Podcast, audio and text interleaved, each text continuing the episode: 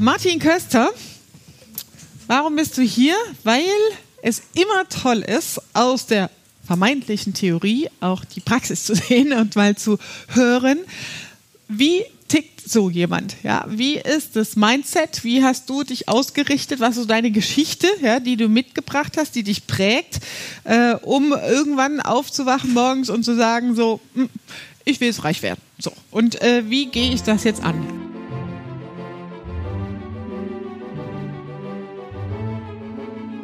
Ja? Also herzlich willkommen, Martin. Danke, Dankeschön. dass du da bist.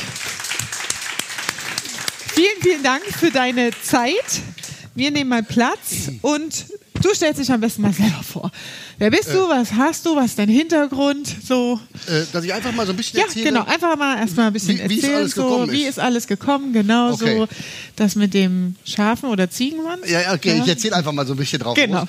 Ähm, mein Name ist Martin Köster, 53 Jahre, fünffacher Vater, Unternehmer, äh, ein paar äh, in ähm, aktuell zwei GmbHs und, glaube ich, vier GBRs. Ähm, und jetzt lege ich einfach mal los, ja? Ja, ich ich fang einfach mal, wie es passiert ist. Ja, fang mal bei den ähm, Ziegen an. Und ich fange mal so ein bisschen äh, an, wo ich herkomme. Äh, ich habe äh, eher so einen, sagen wir mal, so, so einen eher unvermittelbaren, also unvermittelbare Biografie. Habe mich erstmal als Punk erstmal betätigt, als ich 16 war. Fand meine Alten total scheiße, wie die sich so äh, benehmen, bis ich dann nach zwei Jahren gemerkt habe, als Punk schreibe ich ja eigentlich nur das andere Vorzeichen davor, was die machen. Und in dem Moment war der Reiz des Punkseins komplett weg, weil ich dachte, so, in, so eine Mathematik der absoluten Zahlen ich mache ja eigentlich das Gleiche. Ich mache es nur gegenteilig, deshalb mache ich nichts Neues. Das fand ich, hat mich angeödet. Ne? Habe ich also die Welt da verlassen, war aber sehr schön da. Nachts in Bochum, dann sind hier Punks da mit ihren Kutten durch die Straßen gezogen, dann gab es Schlägereien mit den Skinheads. Das war schon geil, die Zeit. Das war echt schön. Das war schon, war schon fand ich echt äh, berührend, weil das war, war so, äh, ja, du musstest echt so ein bisschen, so ein bisschen gucken, überlebst du so ein bisschen, das war richtig schön geil, war geil. Äh, ja, dann habe ich Abi auf dem zweiten Bildungsweg gemacht, erst Elektriker, dann habe ich Abi gemacht, und dann kam bei mir der, äh, der Bund und eigentlich bin ich nicht von der Natur her so besonders friedlich, aber äh, dann habe ich einen Hauptmann kennengelernt, so einen tätowierten, alkoholisierten Goldkettenträger. Da dachte ich mir, du Arschloch, du sagst mir, wann ich jetzt mein Maschinengewehr auspacke, um das Dorf zu befeuern. Dir traue ich nicht, ich muss verweigern. Das war meine, das war so eine persönliche Entscheidung, weil ich dachte, ich kann doch diese Person nicht respektieren. So, so ein Typen, den man eigentlich im Knast vermuten würde, ja. Und der, der sagt mir, wen ich zu erschießen habe. Da habe ich gesagt, nee, das bringe ich irgendwie, das hatte ich damals, das war mein Motiv damals. Ja, habe ich Zivildienst gemacht und den habe ich auf einem Biobauernhof gemacht. Und da äh, war mein erster Tag so, morgens beim Melkstand. Da habe ich gesagt, äh, so Leute, echt jetzt halb sechs aufstehen. Ihr spielen vor, kann ich um sieben kommen? Dann haben die, haben die gesagt, äh, äh, unsere Regeln. Und dann habe ich ähm, innerhalb, habe ich dann da angefangen zu arbeiten. Ähm, in einer kleinen Molkerei mit 40 Kühen. Habe dann ähm, Käse gemacht. Und dann gab es ein paar Leute auf dem Hof, die haben ähm, so eine bestimmte Kuhmilchallergie gehabt. Da habe ich eine kleine Ziegenherde aufgebaut. Ich habe die einfach sich selbst überlassen, dann haben die sich so vermehrt. Äh, dann konnte ich aber immer ein paar gute Milchtiere dazu gekauft und der Rest hat sich sozusagen entwickelt. Und dann habe ich äh, Milch gemacht. Das Schlimmste bei der, äh, beim Ziegenmelken ist, dass die eigentlich in Eimer kacken beim Melken. Also man musste dann die Milch machen, pasteurisieren, Käse machen.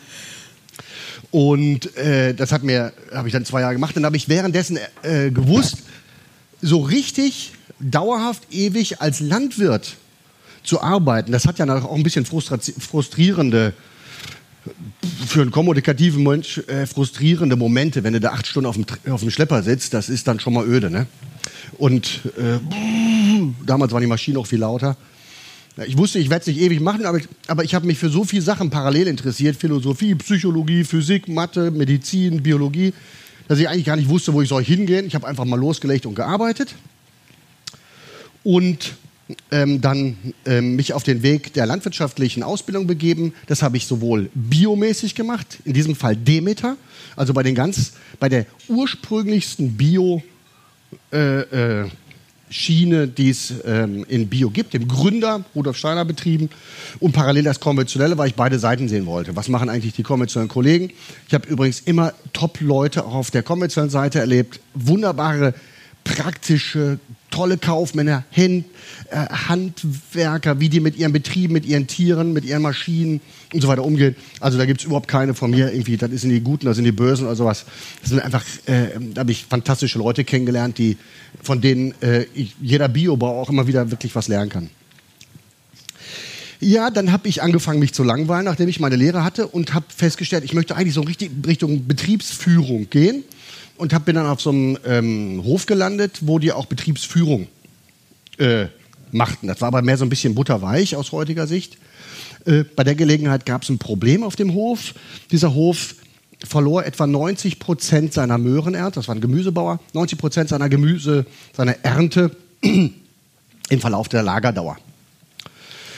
Und dann äh, gab es den Tipp, du, man könnte was durch eine Hitzebehandlung des Saatguts machen, um das zu beseitigen. Und dann ein Freund von mir, der hat dann später noch am MIT in Boston äh, und an der Charité Berlin seinen Doktor gemacht. Also wir beide haben uns da getroffen und haben dann zusammen 1000 Testreisen Reihen gemacht. Wie lange behandelst, wie lange musst du im Grunde so ein Saatgut kochen, um es einfach zu sagen? Wie schnell musst du es wieder auf? Äh, wann musst du es wieder trocknen und so weiter? Wie viel 1000 Korngewicht und so weiter? Ein paar Parameter. Und da haben wir dann so eine Optimumlinie äh, gefunden über wirklich mit viel Fleißarbeit. Der Kreativ, er war, ich war der Fleißige, er war der Kreative. Und dann haben wir irgendwo so Punkte gefunden, mit denen man top Saatgut behandeln konnte, ohne einen Euro auszugeben im Grunde. Jeder konnte auf dem Hof diese Sachen machen.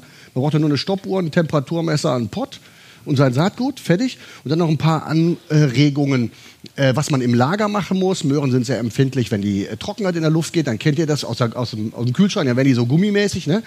Dann wird die Oberfläche offen für Pilzeintrag. Also muss man die gut feucht halten. Da haben wir diese Kombination gemacht. Und dann wurde eine Handelsgesellschaft auf uns aufmerksam und sagt, Leute, komm mal her, stell mal vor, und dann bin ich da reingelatscht ne, mit meinem Wollpulli und habe gesagt, so Jungs, so kann man es machen. äh, und dann haben die mich da im Boardmeeting vergessen, komischerweise. Die haben dann einfach äh, gesagt, okay, das war der Vortrag und dann fing, das, fing das Boardmeeting an. Und dann hat er mir erzählt, was er alles im TK-Bereich mit der Firma HIP macht und was das europäisch, wie die Waren da verschoben werden, wo die Zwiebeln produziert wird, was das Getreide ist. Und dann hat mich der Heilige Geist komplett zwischen die Ohren geschlagen. Ich wusste, ich werde Rohstoffhändler. Das war mir in dem Moment klar. Und das ist seitdem geblieben. Ich liebe das, was ich da tue. Es hat mich einfach erwischt. Bam! Ich wusste, das muss ich machen.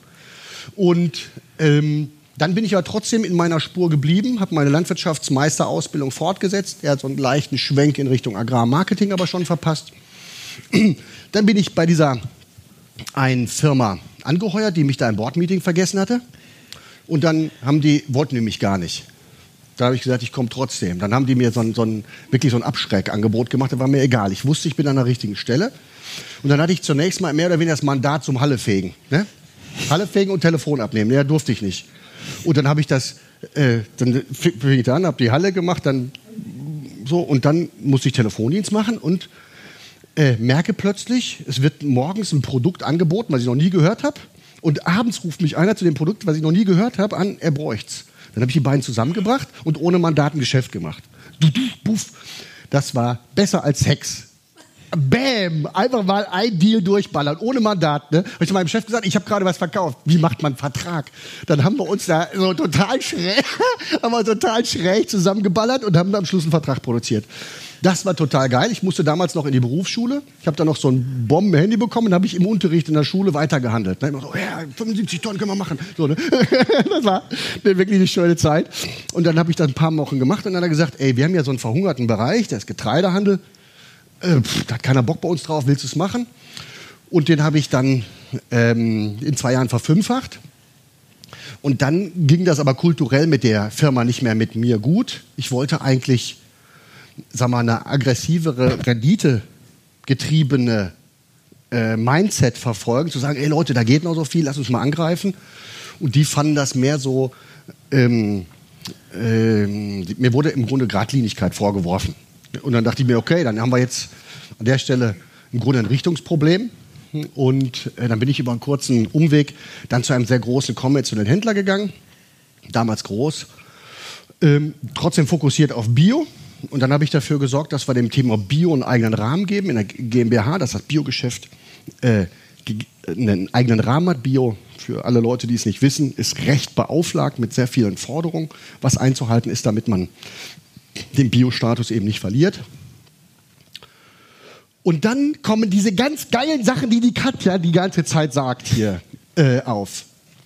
Ich habe irgendwann kapiert, so wird das nichts. Wenn ich jetzt hier als Angestellter rummache, wird das nichts. Das funktioniert, das Spiel funktioniert nicht so. Ich habe damals, keine Ahnung, 40.000 Mäuse verdient. Und sage ich, okay, wenn ich mir jetzt den Arsch aufreiße, wie der, wie der Irre, dann mache ich da 80 draus. Mit, wenn ich noch mein Herz mit drauflege auf den Teller, werden vielleicht 120 und dann ist rum. Mehr ist nicht. Ich kann da nicht, ich muss den Versuchsaufbau ändern. Ich muss wirklich den Versuchsaufbau ändern. Und dann war von da hinten gerade die Frage, ey, 10 Millionen, die schreibe ich mir mal hin, ne? fand ich geil von dir. Äh, das, was der Hilda gesagt hat, ich habe für mich klar gemacht, dass ich jetzt an so einer Weggabelung bin. Das war mir klar, ich muss das ändern. Ich muss mir sagen, was ich möchte, woran ich glaube, was ich erleben möchte, welchen Freiheitsgrad ich leben möchte und dazu gehörte für mich, ich weiß nicht, ob das von dem Napoleon Hilda kam oder von jemandem anders, mach doch einfach mal Folgendes. Schreib heute dein Gehalt aus und verdoppel das jedes Jahr. Im ersten Jahr dachte man, okay, mit viel Blut, Schweiß und Tränen kriege ich doch vielleicht verdoppelt. Aber dann schon aus heutiger Sicht verdreifacht, also sozusagen eine, eine Exponentialkurve hoch, boah, und dann plötzlich 300.000, 600.000, 1,2 Millionen im Jahr. Unmöglich. Ich habe es aber trotzdem aufgeschrieben zu deiner Frage eben, ich habe die Zahlen einfach wirken lassen. Ich habe es ausgehalten, dass ich heute den Weg zum Ziel noch nicht kenne. Ich habe es einmal ausgehalten. Ich wusste aber, ich will in die Richtung. Ich war heiß drauf, ich wusste, ich will in die Richtung. Und das Komische es ist alles passiert. Es hat sich selbst geregelt. Wir haben ein, glaube ich, Mindset-mäßig als Unternehmer, haben wir sozusagen zwei Naturen. Wir haben so einen kleinkarierten Bürokraten in uns, der glaubt, ich muss eigentlich regeln und eigentlich 100% kontrollieren. Das reicht so weit. Oder wir müssen auch mal erlauben, dass wir, dass sich Dinge entwickeln. In dem Moment, wo dir deine 10 Millionen klar sind und du weißt heute noch nicht, du hältst das nicht aus, das scheiße, ich, oh, ich bin heute bei 100.000, aber 10 Millionen halte ich eigentlich für richtig. Und du glaubst dran, du bist voll dabei, dann wird etwas total Wunderbares passieren. Das Leben wird dir entgegenkommen mit Chancen. Und du bist erst mit dem Ziel und nicht vorher. Erst wenn du ein klares Ziel hast, bist du in der Lage, opportunistisch, zielgelenkt, zielgelenkt, opportunistisch zu arbeiten. Ohne Ziel kannst du keine Gelegenheiten ergreifen. Geht nicht. Wenn du nicht weißt, wo die Reise hingeht, wenn du nicht erlebst, wo du hin möchtest, kannst du keine Gelegenheiten erfassen. Das ist meine Lebenserfahrung. Du musst einfach akzeptieren, dass du nicht alles kontrollieren kannst. Ich bin Hobby-Buddhist, ja? Ich weiß, ich kann nicht alles kontrollieren. Wer von euch ist verheiratet mit einer Frau und wer glaubt, der kann sie kontrollieren, der möge jetzt mal die Hand heben. So, keiner. So, die Kinder auch nicht. Was to tolle ist, ich bin fünffacher Vater. Ich habe irgendwann mal gelernt, meine Kinder erziehen mich, nicht ich sie. Ja, das ist total geil. Und es passiert was ganz Schönes. Es entsteht Freundschaft und, und, und Liebe untereinander, dadurch, dass man die Dinge auch sich selbst entwickeln lässt. Das ist fantastisch. Ja? Also das war für mich klar und dann habe ich für mich diesen einen Plan gemacht, okay, da möchte ich hin. Dann kam die Gelegenheit, weil mein äh, heutiger Kompagnon, damaliger Konzernchef, der hat mehr so einen, sag mal, so einen, so einen gechillten Managementstil, ja? So, lass die mal alle laufen. Also, äh, und äh, klär eigentlich mit deinem Führungspersonal nicht deine Kennzahlen, deine Erwartungen, deine Limits, deine Grenzen.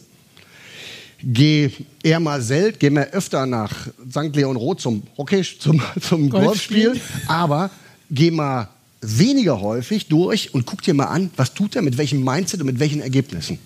Ja? Das war immer so ein bisschen gechillt. Der Laden machte so disruptive Bewegungen und hat er sehr schlau entschieden, hat gesagt, ich muss die Teile meines äh, Konzerns verkloppen. Kam er zu mir und sagt, willst du Anteile kaufen?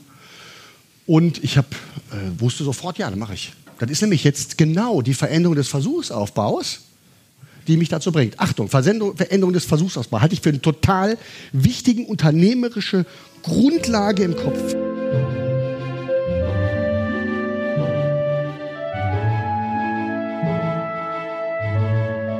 Das war deine Folge Reines Unternehmerwissen für heute. Ich freue mich, wenn du auch beim nächsten Mal wieder dabei bist. Lass uns gerne eine 5-Sterne-Bewertung da, wenn dir der Podcast gefallen hat. Und liebe Grüße, bis zum nächsten Mal.